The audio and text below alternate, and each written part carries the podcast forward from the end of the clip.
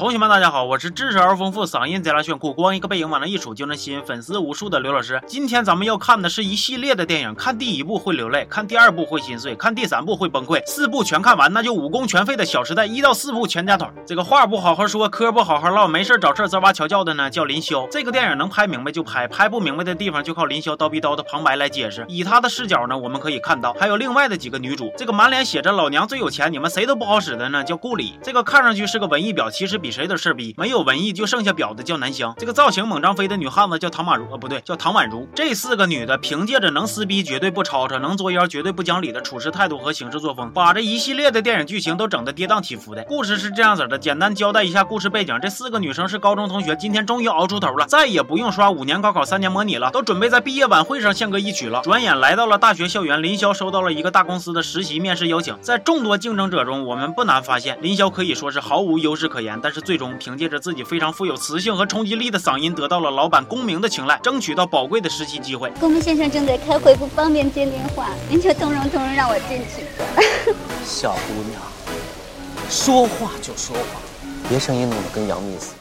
虽然林霄外表看上去是个心机婊，但实际却是一个傻白甜。无论事情提前安排的如何缜密周全，他都能给你干岔劈了。在一次公司的酒会上，林霄和一个叫周崇光的面瘫啊，不是男神看对眼了，阴差阳错的还掉水池子里边失身了。即使这样，林霄也不忘提醒自己，我有男票了，他叫简溪。虽然名起的有点浮夸，但是我不能劈腿。再说了，这个电影里边谁名起的不浮夸呀？不是吗？这个周崇光看上去演的是一个机器人，其实不是，他是一个作家，还是一个爱脱稿的作家。而林霄的一个主要任务就是去催更，这次更牛逼了，直接催人家家里去了，说我帮你打扫卫生，你写稿好不好啊？你这是脑袋不好使吗？收拾屋子顶多俩点就干完了，这要是一个俩点就能写完的稿，还值得你狗撵腚似的催吗？即使这样，周崇光还是不写稿，哎，爱咋咋地。林霄受挫了，这就要回去了。临走之前，周崇光来屁了，我这有一个之前写的稿，你拿去用吧。我操了，你有备用的，你早他妈寻思啥来着呀？剧情到这儿发展的很顺利，很明显呢，导演是不满足的，是时候撕一下子了。南湘的渣男前任齐成来找他了，大半夜很体贴的送来夜宵，亲爱的，饿了吧？吃个鸡吧。顾里的王霸之气实在控制不住了，吃个鸡毛吃，不是他扇你嘴巴子那时候了。南湘一听就不乐意了，我自己的老爷们怎么打我用你管吗？那仨姐们一瞅这啥玩意儿，臭屎橛子呀，好赖不知呢。完了甩头就走了。南湘一手四下无人，赶紧和西城抱了一会儿。我这一手这明显是在爱情和友情面前选择了爱情啊，结果下一秒姐几个坐台阶上和好了。完了这儿还得说一下顾里的男朋友顾源啊，也是一个富二代，这真是狼找狼，虎找虎，屎壳郎找拉拉鼓啊，翻译成文言就是门当户对呀。结果顾源他妈不同意他和顾里在一起，还给他安排。了一个长得比张飞还猛的相亲对象，顾源他妈为了拆散他和顾里，那是绞尽脑汁啊！结果顾源和顾里俩人还他妈吵吵起来了，互相问了一句特别幼稚的问题：如果我没有钱，你会爱我吗？如果你是 DJ，我都爱你。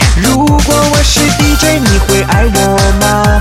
你会爱我吗？你会爱我吗？我当然。这下满意了吧？啥也别说了，分手吧。分手的不止这一对啊！林霄的老板本来要送给别人的钻戒送不出去了，说林霄你要喜欢的话，我送你吧。从那天起，林霄就把这个钻戒一直放包里，还不跟简溪说。这虎娘们，你说可咋整？戒指你不想要就别要，想要你就戴上，天天搁包里边揣着升值呢。这一天突然被简溪发现了，啥也别说了，分手吧。这顿哭啊，还感慨呢。哎呀，这个时候我能背下来的手机号就只有顾里的了。我知道你是想表达姐妹情深，但是也不用把自己伪装成一个弱智吧？你男票手机号记不住，你。爹你妈你还记不住吗？唐宛如那边也是不省心呐，意外的发现自己喜欢的男生竟然有了女票，感情同时遭遇挫折的几个女孩呢？你以为会在这个时候痛不欲生？错了，他们见面之后看个动画片就把感情的伤给忘干净的了。谁能想到这事儿翻篇了？林霄时期的公司要开一次时装发布会，在林霄的提议之下呢，在室外搭了一个舞台，被暴风雪给吹塌了。这下坏了吧？没事儿，老板有 Plan B，在屋里边还有一个舞台呢。发布会顺利进行，这个时候南湘突然发现大事不好，自己设计的衣服落在室外舞台那边了。林霄说：“放心吧，我去取回来。你们到底是不是闺蜜啊？好像还是不怎么了解彼此啊。那林霄能办明白事儿吗？我为啥这么说呢？林霄取完衣服回来的路上堵车了，堵得死死的，那是一动不动。一动不动的话，那我不是王八吗？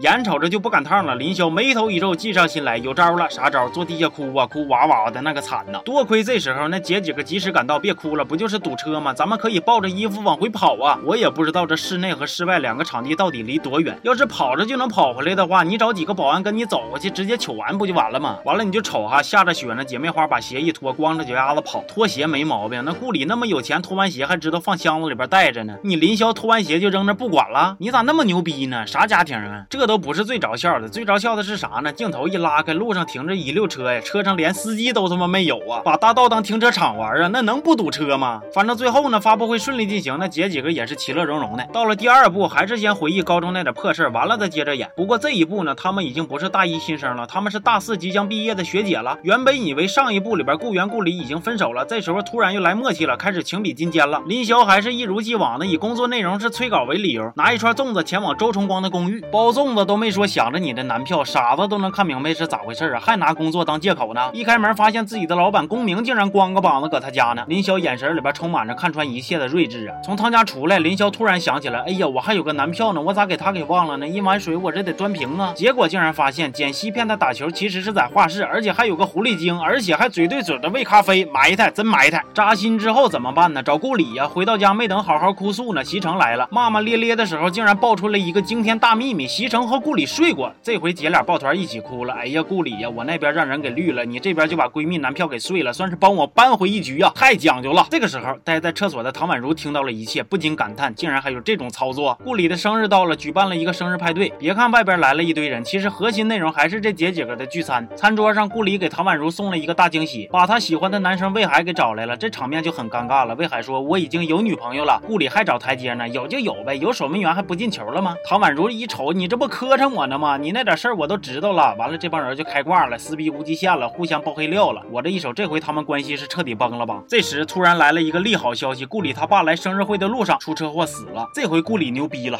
谁敢比我惨？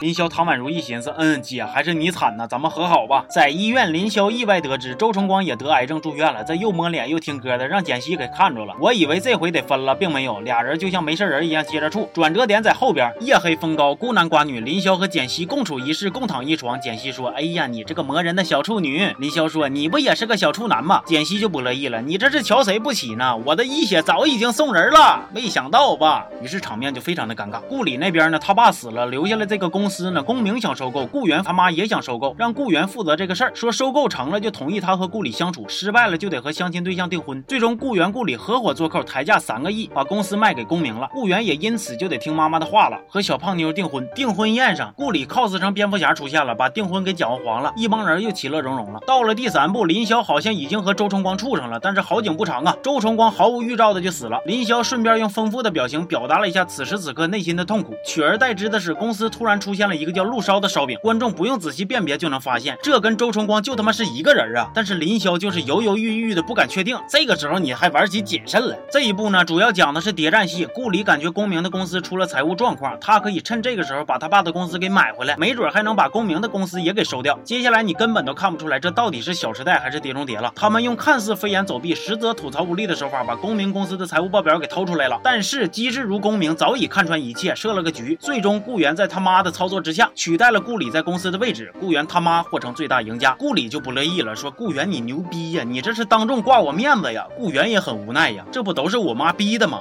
你妈逼的！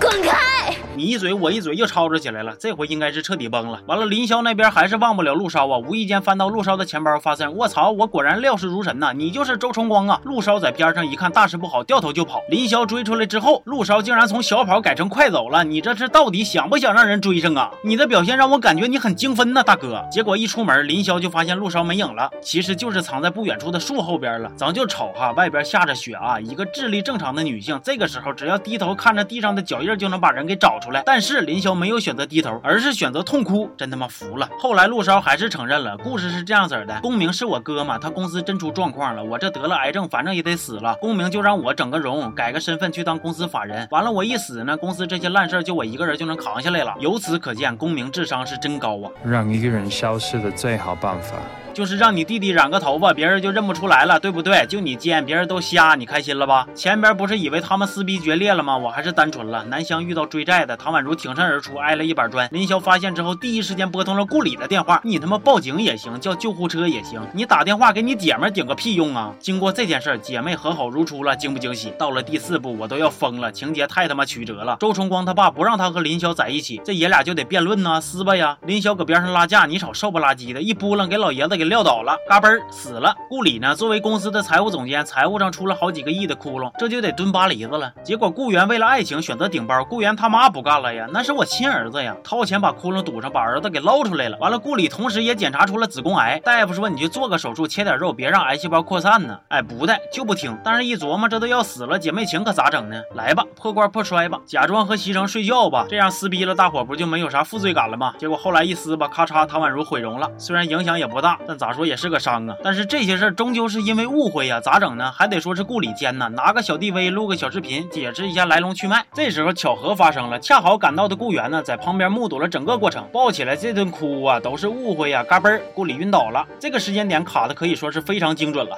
电视剧里边临死前死活说不出凶手是谁的设计，也就不过如此吧。晕倒了就得输血呀，姐几个抢着上啊，输个血，药到病除，癌症治愈不是梦。唐宛如的毁容呢，也轻松修复，继续做一个活力四射的女人。他们还意外找到了顾里爸爸留下来的巨额遗产，一切都往好的方向发展了吗？太单纯了，一把火就给团灭了。《小时代》一共四部，一句话分别概括起来呢，就是一言不合就分手，一言不合就被绿，一言不合就撕逼，一言不合就嗝屁呀！时装秀一般的剧情，童话般的主人公起名，平均每部电影俩小时，百分之三十的内容都是用回忆杀拼凑的，百分之十的内容是靠旁白解读的，百分之四十的内容就是用一首歌配合调色过猛的画面轻松填充的，剩下百分之二十那都是导演为大家精心准备的视觉盛宴呐！男生们注意了，爱一个女孩最好的证明就是陪她去看一场《小时代》呀！哎呦我去，可累死我了！咱们这期就到这儿吧，咱们下期见啊！